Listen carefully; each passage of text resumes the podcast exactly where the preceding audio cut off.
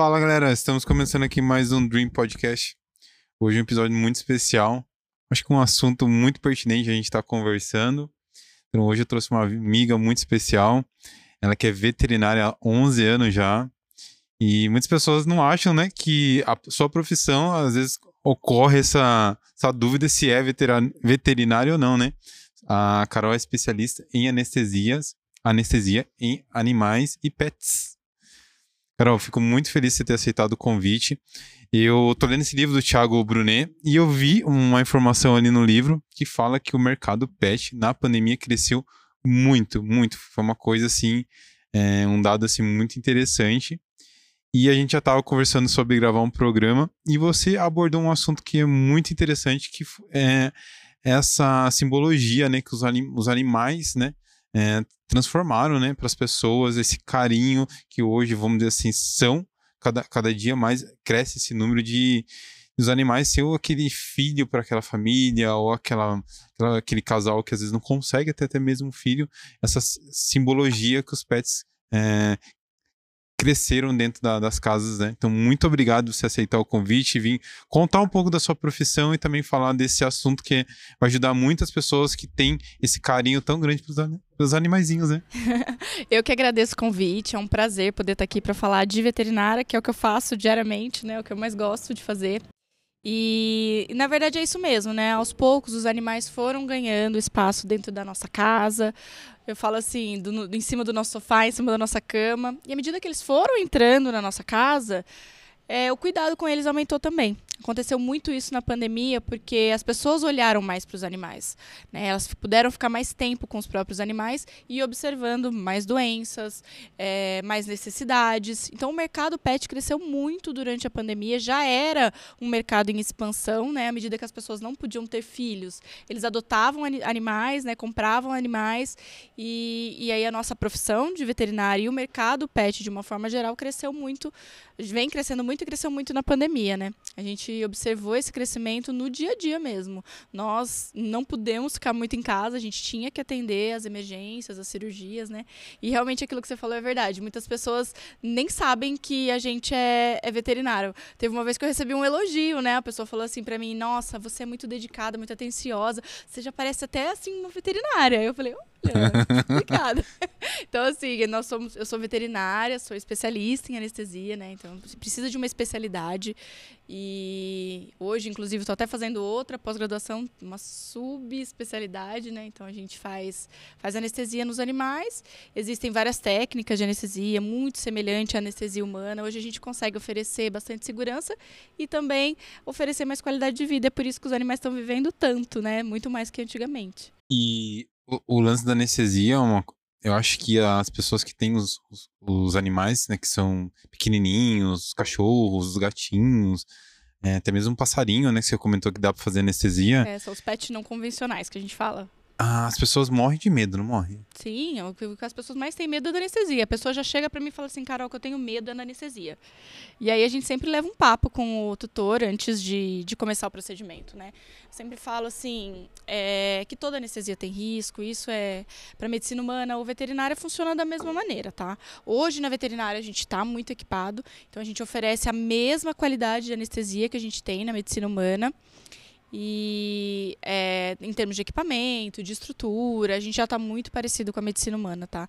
E eu sempre falo que é, risco sempre tem. A gente classifica esse risco, é, gente, na medicina também é classificado de acordo com a idade, tipo de procedimento e, e converso, acalmo todos os tutores, porque realmente todo mundo tem muito medo e em seguida a gente já parte para o procedimento. É muito difícil a gente ter qualquer tipo de perda durante a anestesia, tá? Não é algo comum. Antigamente se falava muito, né? Ah, levei meu cachorro para uma cirurgia e ele não aguentou a anestesia. Hoje isso já é uma coisa bem mais difícil de acontecer, por conta da estrutura mesmo. Mas quando você decidiu fazer veterinária há 11 anos atrás, você já sabia que você iria seguir por essa especialidade de fazer as anestesias? Não, Como é que foi isso? Não, na verdade, quando eu comecei, quando eu fui estudar, eu nem fiz veterinária, eu fui fazer fisioterapia.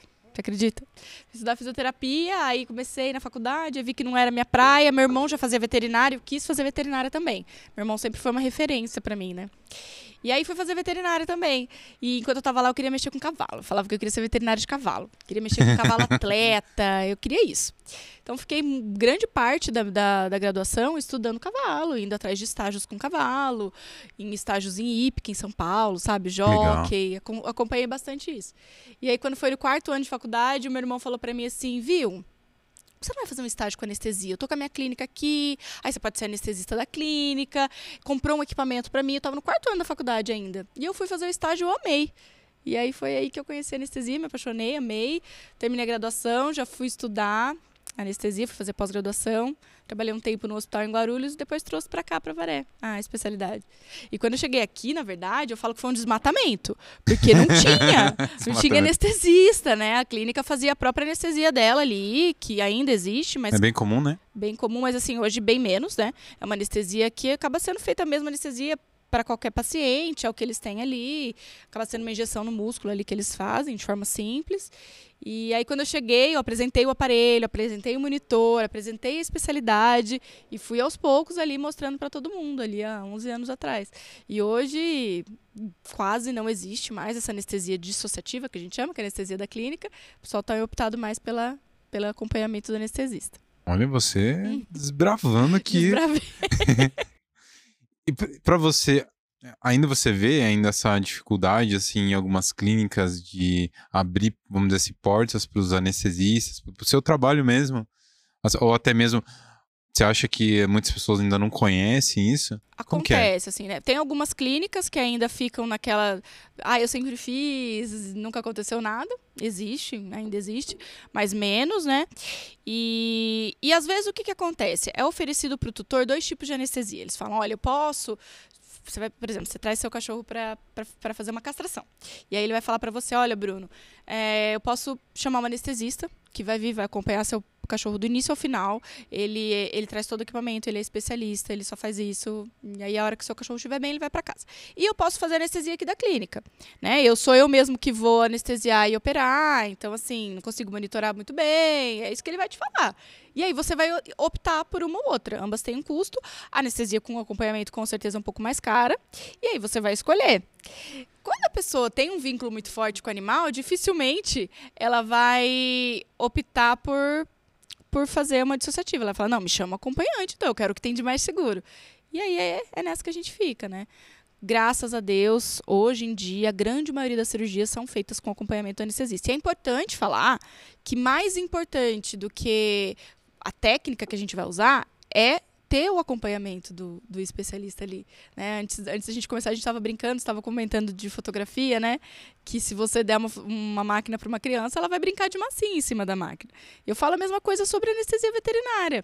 Se você der um, um equipamento muito bom para alguém que não é especialista, será que essa pessoa vai trabalhar da mesma forma que não, eu trabalho. Não. Se você der uma máquina para mim, eu vou te garantir que as fotos vão ficar péssimas. Então, eu acho que é mais ou menos isso aí, né? Ter, ter o especialista transforma o procedimento num procedimento muito mais seguro. Não, não, com certeza. E eu acho que essa, como a gente abriu o podcast falando sobre isso, a importância, né? Que as pessoas é, cada vez mais estão se apegando aos animais, né? É uma coisa assim que acho que as pessoas se viram, né? Tipo, nesses dois anos aí, ou é, de pandemia, é, se, apegar, se apegaram num jeito nos animaizinhos, assim, que, né? Então, como que você vê, assim, no seu dia a dia, assim, é, esse, esse, essa conexão né, das pessoas com os animais, e, e, até mesmo assim, eu acho interessante a gente também pontuar, né? Sobre alguns casos, assim, que algum, algum animalzinho chega a falecer, como é que as pessoas estão lidando com esse luto, assim, né? É, do animalzinho. Como que, tipo, você, que eu, você falou, todo dia praticamente você tem uma cirurgia. Como que você está acompanhando isso? Existe uma problemática muito grande em volta disso, sabe, Bruno? Porque realmente as pessoas se apegaram muito aos animais, os animais vivem menos do que do que a gente, né? Então, à medida que as pessoas adotam o animal, elas chamam de filho, mas ela vai viver menos, esse animal vive menos que o filho. Quando esse animal fica doente, chega no final da vida ou vem a óbito, as pessoas têm tido uma dificuldade muito grande de lidar com essas perdas, né? Eu acho que assim, a gente já não sabe lidar muito bem com perda, você concorda? Ninguém está preparado para perder ninguém. Né? A gente vive a vida como se a gente não fosse morrer. Você já percebeu isso? Eu, eu, eu costumo comentar muito com as pessoas assim. É, você já falou alguma vez, ai, porque se um dia eu morrer. Você já usou esse termo? A gente usa muito isso. Mas não é se um dia eu morrer, né? Quando eu morrer. A gente sabe, a morte é certa, né? Só que a morte é um tabu. A gente não fala disso. Outra coisa que acontece é a gente não falar disso. E, e isso acontece não só na nossa vida, como na nossa vida com relação aos nossos animais, né? Eu eu tenho eu fui estudar um pouco sobre a morte e o luto, uma fase da minha vida em que eu perdi a minha mãe. E eu tive muita dificuldade de lidar com a sociedade que não podia falar comigo, não, não me deixavam falar daquilo. Era proibido falar da dor, do luto, do sofrimento. Então eu fui estudar. Eu li cinco livros em um mês sobre isso. Fiquei a louca da morte. Eu puxava esse assunto com todo mundo. Porque eu percebi que a gente era um tabu, que a gente não podia falar sobre isso, e isso acontece na veterinária também. Hoje é uma área até que eu estou estudando essa questão do, do luto é, de como transmitir más notícias de uma forma afetuosa, justamente porque as pessoas estão tendo esse vínculo com o animal. Quando ele vem a falecer, é, elas passam por um processo importante de luto, semelhante ao nosso quando a gente perde alguém que a gente ama muito. E eu acho que a sociedade falta um pouquinho de empatia, falta um pouquinho de entender e aprender a lidar com pessoas que estão sofrendo muito. Então a gente percebe sim, pessoas sofrendo bastante na nossa clínica, pessoas com bastante dificuldade de lidar com a perda. É, é importante a gente ressaltar que os animais vivem menos, né? Então a gente tem uma expectativa de vida ali entre 12 e 15 anos, vamos, vamos falar. E, e aí quando, quando a gente perde um paciente, é muito difícil. É muito difícil mesmo. Como que você que acompanha diariamente, né, a, é, o tratamento, você tem inúmeros pacientes, como que você vê ali que seria uma forma correta de seguir é, um tratamento ali junto com essas pessoas que, que perdem os animaizinhos? Eu acho que a primeira abordagem que a gente tem que ter, Bruno, é a gente ter empatia. É entender que ali ele realmente entende aquele cachorrinho como um membro da família, que aquela pessoa realmente está sofrendo muito é, a partir do momento que a gente entende isso, talvez fique mais fácil da gente cuidar dessa família, porque esse cuidado acaba sendo do veterinário muitas vezes. Então esse paciente ele está no final da vida, ele ele está muito velhinho, a gente está lhe dando todo o suporte de vida para ele, mas a gente sabe que ele vem a óbito, a gente já vai preparando essa família, a gente já vai comunicando, né? Eu acho que a comunicação de uma má notícia ela tem que ser feita de forma muito empática, muito tranquila. Hoje existem estudos a respeito de como fazer isso né? Mais uma área que a gente está estudando, está trazendo aí também. É, é uma área de interesse minha é, que eu tenho e eu faço isso, tenho estudado isso, tra trazido isso para Varé de uma forma como se fosse assim. É, eu acho que é, é um trabalho que eu tenho que fazer para além do meu trabalho, é um trabalho de ajuda mesmo, um trabalho de ONG. Então, hoje a gente vem ajudando pessoas nesse sentido, né? Não só pessoas que perderam animais, como pessoas que perderam outras pessoas. A gente está formando um grupo de apoio justamente para poder ajudar e, e, passar por isso. Hoje eu converso com os meus colegas, os clínicos que têm a clínica, no sentido da gente poder transmitir essa informação de uma forma mais afetuosa, para poder cuidar das pessoas, né? Acho que além do nosso trabalho de cuidar de animais, a gente cuida de pessoas, cuida de famílias. Né? É, porque é, o convívio ali influencia muito, né? É, das pessoas, a energia, né? Não sei se você acredita nisso, mas a energia da casa em volta dos animaizinhos, né? Eu acredito muito em energia. Nossa, muito. Você sabe que às vezes a gente percebe que a gente vai entrar para uma cirurgia e e quando, quando os tutores estão muito nervosos, muito preocupados com aquela energia muito pesada, às vezes o procedimento é mais complicado também. Então eu super acredito em energia. Eu acho que a forma como a gente lida com as situações direciona o, o, o, o fim daquela situação, né? Como vai ocorrer aquela situação. Então, às vezes eu falo até pro tutor, eles trazem os animaizinhos pra gente, eu tô conversando e tudo mais, ele tá muito nervoso, eu falo assim, você não deseja deixar comigo? Deixa comigo. Esse animal, aos poucos, quando ele sai de perto do tutor, ele vai se acalmando, ele não vai sentindo toda aquela vibração de tensão do tutor e ele vai se acalmando e, e o procedimento vai ficando mais tranquilo. Então acredito muito nisso que você falou também. Hoje, com 11 anos já de, de carreira, né? é, teve algum, alguma história, assim, que você vivenciou, lá, de você achar, tipo, nossa, é uma cirurgia muito difícil e, e conseguir dar certo e você fala, nossa, eu. Algumas. Sempre tem, né? Gente... Até você chegar, sabe, nossa, me fiquei, sabe? Você sabe que teve uma história uma vez, você falou agora, me veio, me veio à mente. É, eu tava numa clínica de um colega daqui de Avaré, clinicão. Pode uhum. falar? Pode falar, ué. é, do clinicão do Dr. René.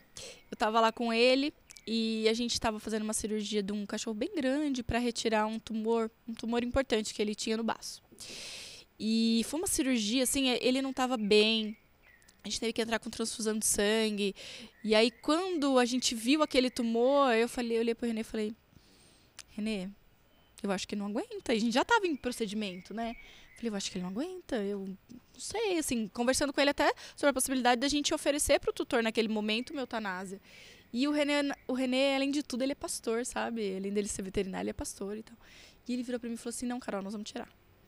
E ele tirou e ficou tudo bem, e a gente conseguiu reverter esse cachorro, viveu mais um tempo, sabe? E aí e isso mudou muita coisa na minha vida. Ele nem sabe disso, eu, eu preciso contar isso pra ele, mas ele nem sabe o quanto isso mudou, no sentido de eu acreditar mais né? Apesar da gente ver coisas que às vezes fogem do nosso controle, acreditar mais ali no procedimento, acreditar que aquilo pode dar um conforto e sobrevida. Então, teve isso aí, sim. E muitas outras histórias de pacientes muito graves, pacientes que muitas vezes até tiveram parada cardíaca durante o procedimento, que a gente teve que reverter. E quando esse animal vive, assim, a equipe inteira quer comemorar, a gente quer sair para tomar um chopp e comemorar, porque é muito difícil mesmo, quando a gente consegue reverter uma parada, qualquer coisa assim. Na grande maioria das vezes, é muito estável, mas às vezes rola uma adrenalina aí. Você comentou comigo que, que essa parte do luto você começou a estudar por um motivo bem pessoal seu, que foi a perda de sua mãe, né?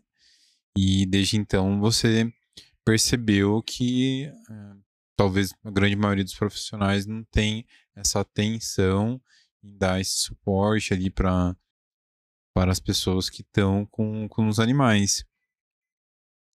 Hoje, é, a, o seu vínculo assim é, com o seu trabalho, assim, que hoje você tem uma empresa, seu sócio, seu esposo, né? É, eu e o Pedro. e vocês têm animais? Como que é, assim, o lado pessoal de vocês, assim, em relação ao trato de vocês, assim, com, com os animais, assim?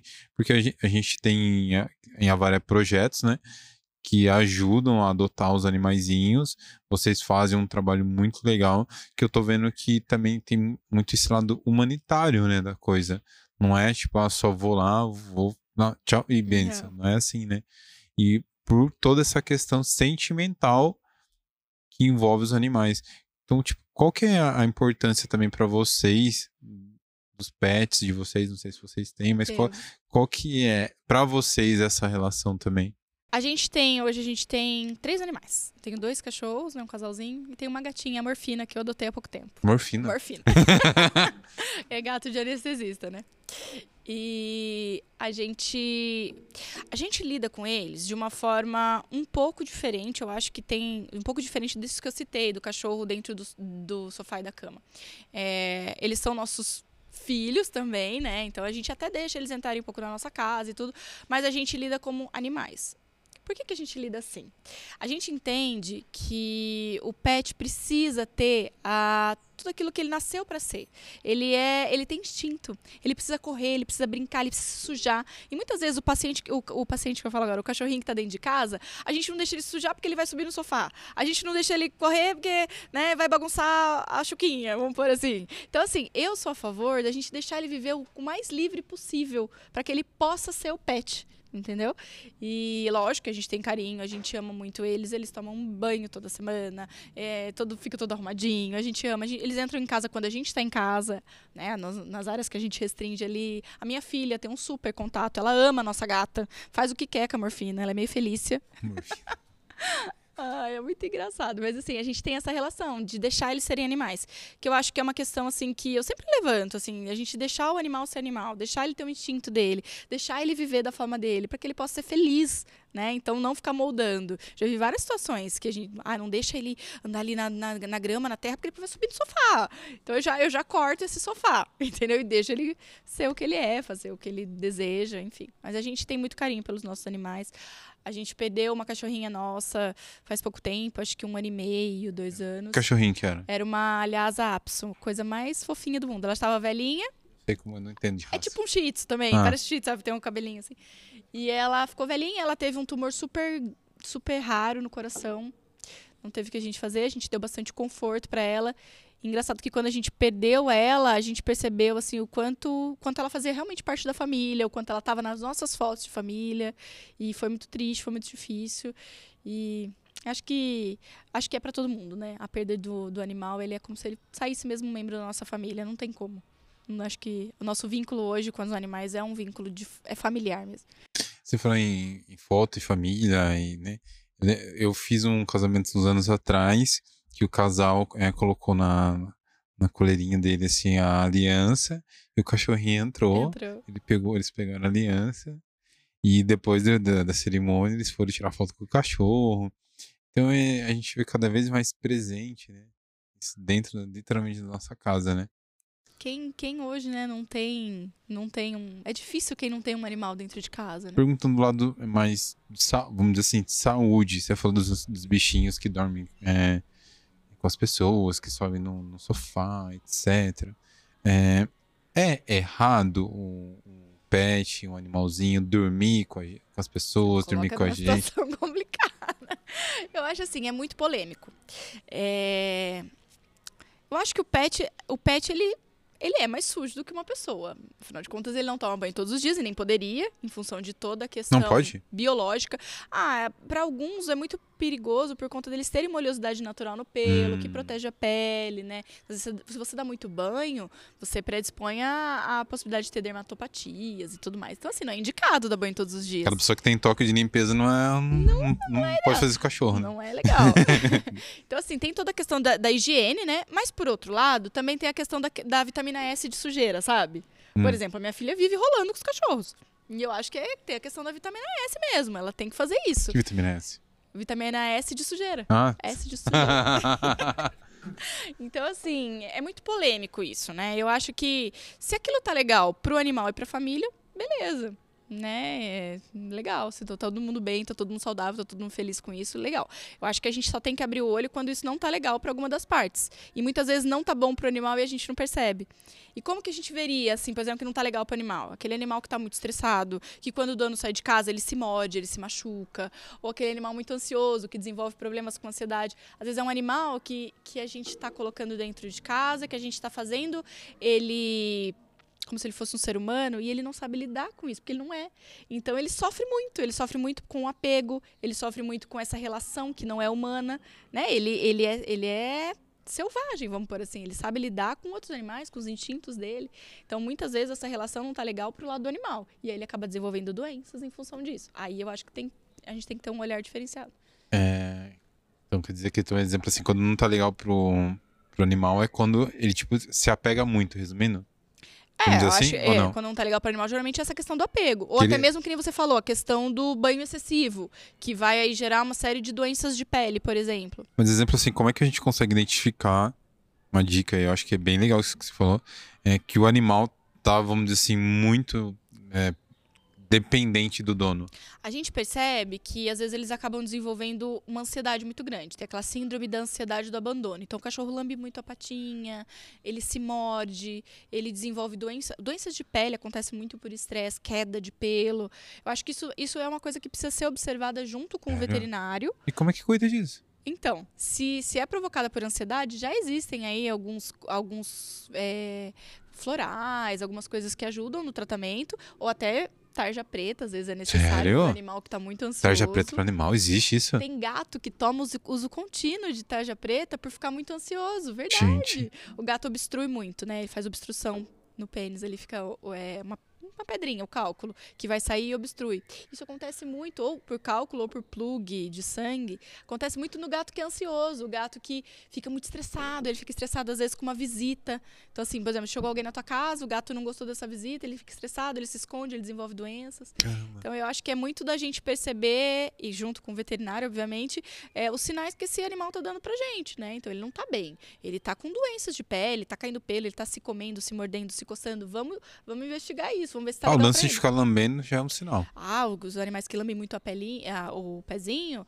normalmente é essa síndrome da ansiedade do abandono que eu te falei. Acontece quando o dono sai de casa e ele fica muito nervoso. Mas e como que tratam?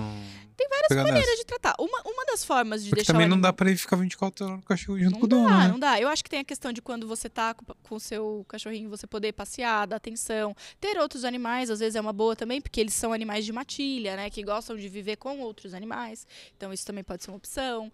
Se, se é uma casa, deixar o animal também ter acesso a áreas externas, brincar, pular, correr, gastar energia. Deixar ele ser um animal de verdade. E eu acho que para cada caso vai, ser- vai ter um tipo de tratamento, né? E isso tem que ser conversado. E o próprio veterinário consegue ter essa, À essa medida letra. que você vai conversando com o veterinário, como é que é a sua rotina e tudo mais, ele vai te falar, olha, de repente nesse caso eu já tô achando que pode ser uma coisa psicológica e que a gente pode tratar de outras maneiras.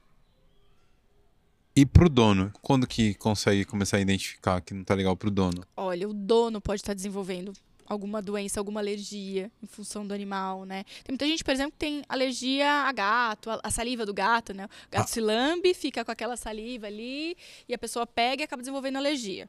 Então, hoje a gente já tem uma ração específica que o gato come para não ter aquela, aquela saliva dessa maneira, para não dar tanta alergia. Tem pessoas que vivem de antialérgico para poder ficar com o animal dentro de casa. Então, assim, tem que ponderar se isso tá legal para essa pessoa também, né? A questão até do apego da pessoa com o animal. Muitas vezes isso pode ser tratado em terapia e tudo mais, porque pode, pode virar uma questão doente aí.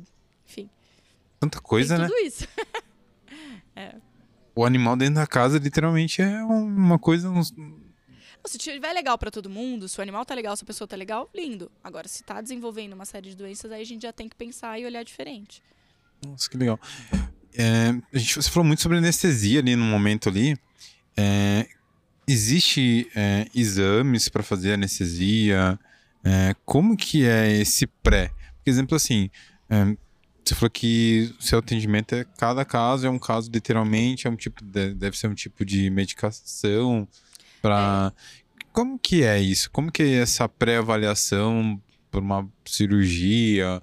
O que nem você tinha comentado comigo até para limpar os dentes do, do, do animal tem que, Tem que fazer anestesia tem que geral. fazer anestesia, né? Então, na verdade, assim, a pré-avaliação ela funciona igual da medicina humana. Então, assim, a gente pede os exames de sangue. Quando o animal já tem uma certa idade, acaba passando, pode passar por um cardiologista, que a gente já tem na medicina veterinária também. E aí ele vai avaliar eletrocardiograma, igualzinho a gente. Então, toda a pré-avaliação, o, o seu clínico vai pedir.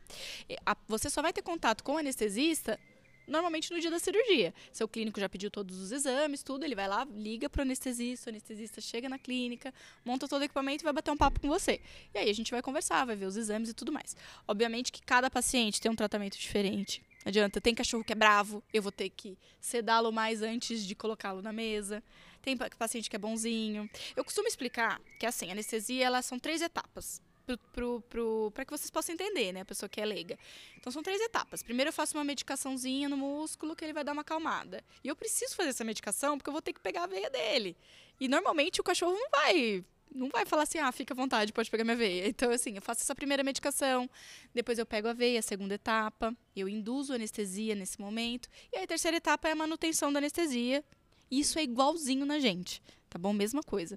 É, então, assim, para um paciente bravo, eu preciso nessa primeira etapa usar um medicamento mais forte, eu preciso que ele deixe eu chegar perto dele.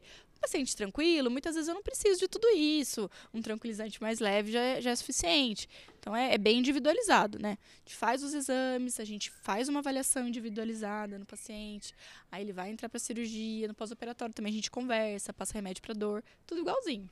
Um exemplo assim, ah, um animal, independente do porte, a anestesia que você vai dar para ele, é, só muda, um exemplo assim, se ele vai fazer uma cirurgia para, sei lá, fazer uma cirurgia na patinha ou se vai fazer uma, uma limpeza nos dentes, o que muda a anestesia é o tempo de sedação? Não. Tem muitas coisas que mudam, né? Então, por exemplo, as pessoas têm muita dúvida a questão da limpeza de dente, né? A gente vai limpar o dente no dentista, mas a gente não precisa de anestesia geral, muitas vezes nem local, porque não tem nenhuma dor e aí não precisa nem de anestesia local. Mas a gente fica com a boca aberta. Quando ele manda a gente cuspir, a gente cospe. No caso do animal, não, não, não vai, né? O animal tá com a boca ali, ele vai te morder. Então precisa de anestesia geral por conta disso. Além disso, é desconfortável uma pessoa mexendo na boca dele. Ele age por instinto, ele não vai querer que mexa. Então, já por conta disso, se for só uma limpezinha com ultrassom, igualzinho de dentista, precisa de anestesia geral. Vamos supor que precisa tirar um dente. Aí eu vou ter que fazer um bloqueio local regional. Aí vamos supor que além de limpar a boca, o tutor quer aproveitar o momento para fazer uma cirurgia de ligamento. Ele tem um problema de ligamento. Né? A gente, lógico que tem situações que a gente não pode limpar a boca e fazer o ligamento porque a boca é muito suja. Mas, dadas as devidas proporções, se for fazer dois procedimentos, são dois tipos de procedimento diferentes. Né? Então, assim, a gente fala que assim, tem anestesia geral, que é essa que o paciente é entubado, liga em todos os aparelhos, e tem a local, loco regional. A gente faz um bloqueio em determinada parte. No caso do cachorro, dificilmente consigo fazer só local, porque ele não vai ficar parado. Então, normalmente, é, a gente associa uma coisa na outra. É uma coisa meio difícil para entender para o leigo, né? Mas para entender de forma geral, é bem semelhante da anestesia humana. Eu acho que hoje é mais comum, não sei se, mas deve ser para você fazer limpeza e castração, né? Deve ser os procedimentos mais é. comuns. É, tem muita limpeza de tártaro, muita castração. Hoje em dia a gente tem muitas doenças oncológicas, né? Que, então, que tumores de mama, tumores nas patas, vários tipos de tumores que existem, né? Hoje, na, até a gente, né? A gente escuta tantas pessoas passando por câncer e tudo mais. Então a gente tem muito câncer na veterinária também. Acho que o mais comum é isso: castração, limpeza de tártaro e câncer. Muito câncer. Sério? Muito, muito, muito, muito. Diariamente. Mas, mas no, no animal é, tem como prevenir isso? Olha, Qual alguns... que é os exames, assim, que é... normalmente tem que ser feitos, assim, pra tipo, um check-up ali anual do seu animalzinho? Alguns tipos de, de câncer, eles podem ser prevenidos, assim, só de castrar. É, porque alguns tipos Verdade, de câncer que a gente são... tinha conversado sobre a Nina, né? Falamos. Você lembra?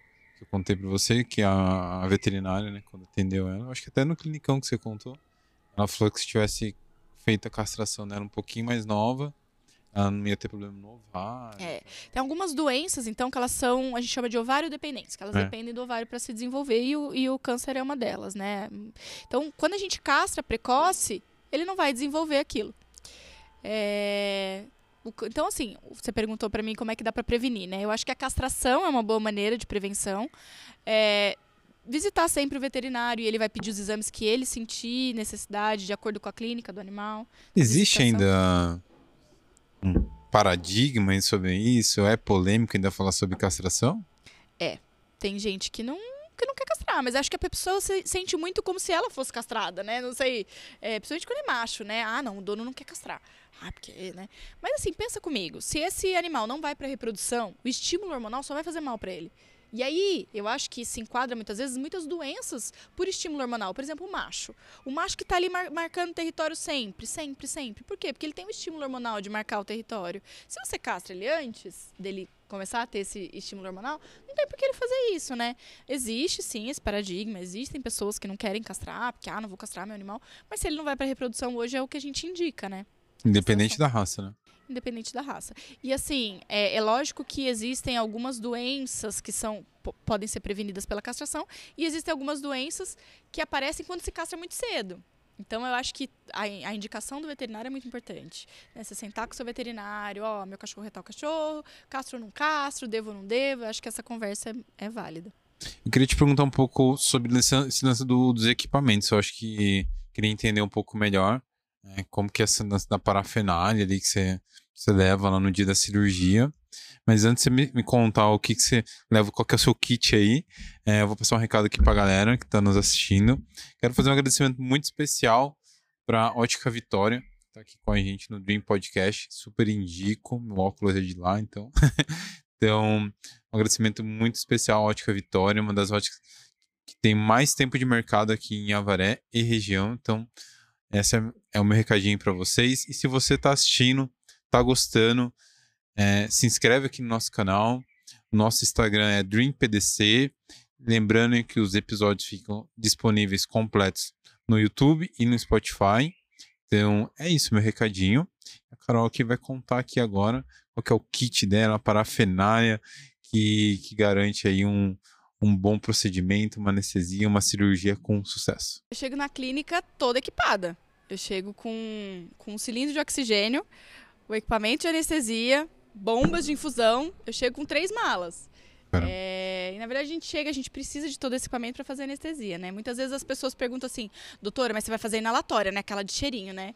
E eu sempre gosto de explicar que a inalatória é só uma das técnicas que a gente usa. Então, existem várias técnicas. A inalatória hoje é uma das mais famosas, é muito segura, mas existem outras tão seguras quanto. Como assim, inalatória? É, na verdade, assim, fala que é inalatória, mas a via inalatória vai para o pulmão. O animal é entubado. Igual quando a gente vai para UTI, quando a gente vai para anestesia, a gente é entubado. O animal também, a gente passa um tubo que vai direto para o pulmão, por isso que chama inalatória.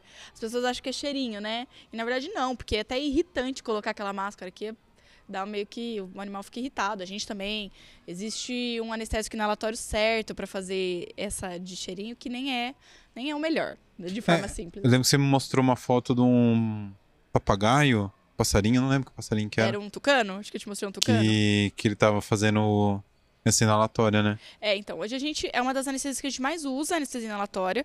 Todos os nossos pacientes são entubados para a gente oferecer oxigênio, né, que pode ter uma depressãozinha respiratória, então todos são entubados. E na verdade, inalatória é só um tipo de anestesia que a gente usa, tá? Então a gente usa bombas de infusão, o monitor que vai ver o coração, né? Eu falo de forma simples, vai ver o coração, o eletrocardiograma, a saturação, a pressão, a temperatura. É, a gente leva a bomba de infusão que vai fazer os medicamentos na veia para dor. Tô tentando explicar de forma simples, tá? É tudo isso que a gente leva. E o cilindro de oxigênio também, em muitas clínicas a gente acaba levando, a gente acaba usando o nosso mesmo. É, Eu levo o Propofol, que muita gente conhece, que é o medicamento do Michael Jackson lá, que. Muita gente dá risada, né, quando eu falo, mas o Michael Jackson usava um, um medicamento anestésico para dormir, que é o Propofol, ele acabou Sério? morrendo por excesso de Propofol. E é o medicamento que a gente mais usa para indução de anestesia, é o Mas Propofol. é, é muito forte. É muito forte, é. E ele Eu- tomava aleatório, assim? É, ele colocava na veia pra dormir, assim, normal. Sério? Ele conseguia dormir, ele usava o Propofol. Eu acho até que ele tinha um anestesista na casa dele pra fazer o Propofol pra ele. É, tipo assim. Caramba. Mas a gente usa é, pra induzir anestesia. Não faça isso em casa, ele morreu, lembre-se disso. Caramba. paciente. Viu? É, faz quanto tempo que você tá em Avaré com a sua empresa? Você tem 11 anos de carreira, mas Uhum. quanto tempo você tá em Avaré com a sua empresa? É. Com a minha empresa tem 10 anos. 10 anos. 10 anos. É, porque eu me formei, fui trabalhar num hospital em Guarulhos, trabalhei um tempo lá e depois eu, eu voltei pra cá. E aí foi quando eu fundei a Nest Vida. É, aí eu comecei trabalhando sozinha e depois de um tempo veio o Pedro, meu marido, que a gente é companheiros de casa e de trabalho. É, e aí ele se especializou em anestesia também e hoje a gente atua em Avaré e região, levando equipamento. Só que a gente não trabalha junto, tá? Não dá nada, assim, não dá briga de casal nem nada, porque eu vou para uma clínica e ele vai para outra.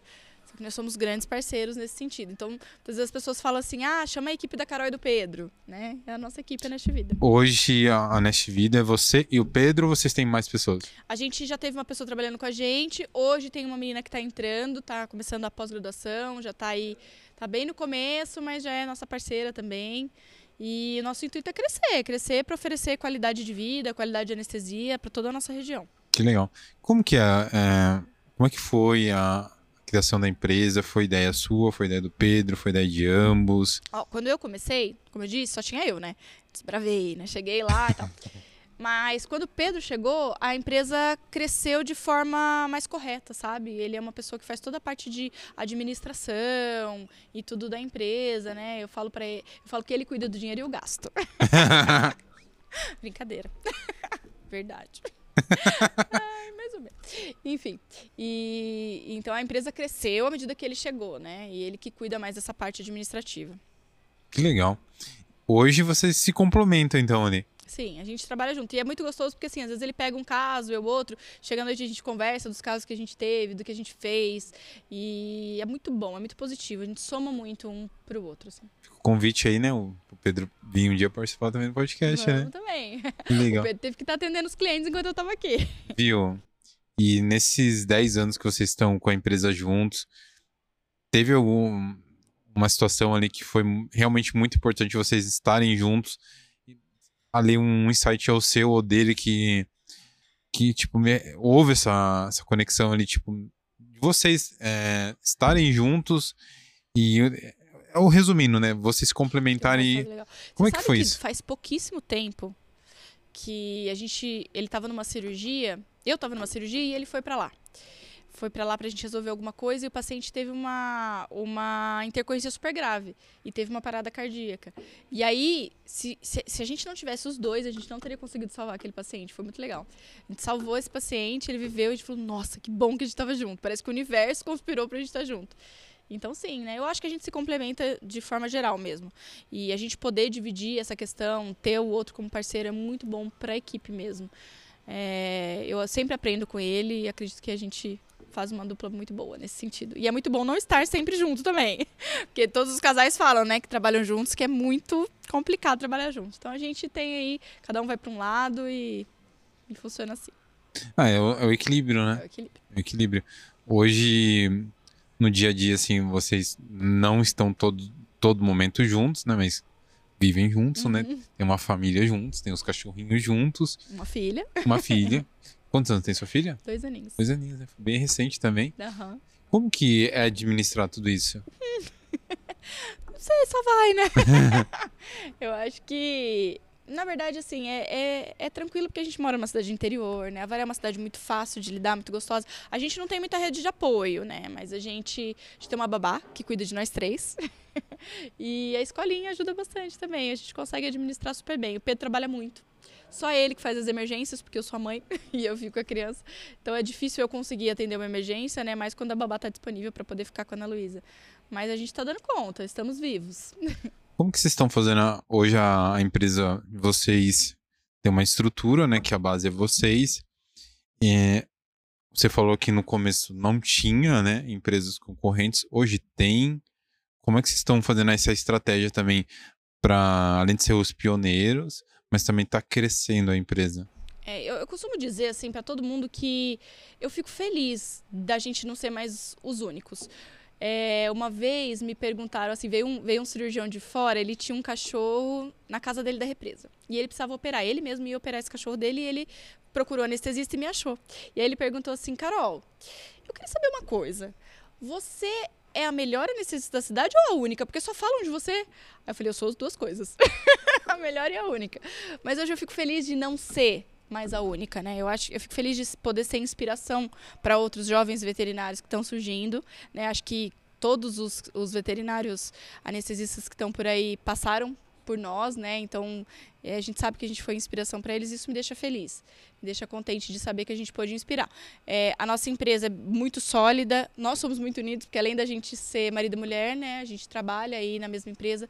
A gente busca ter os melhores equipamentos, então a gente busca tá sempre comprando, o tempo todo nós estamos comprando coisa nova, se especializando. Eu já estou na minha segunda pós-graduação, estou fazendo uma, uma, especialização em bloqueio local regional. Então, assim, oferecer sempre mais e melhor e estar tá sempre próximo da medicina, eu acho que é o nosso caminho. É a nossa forma de, de tá aí no mercado, apesar de toda concorrência e tudo mais.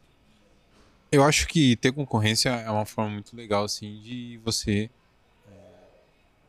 concorrência leal, óbvio, é. né?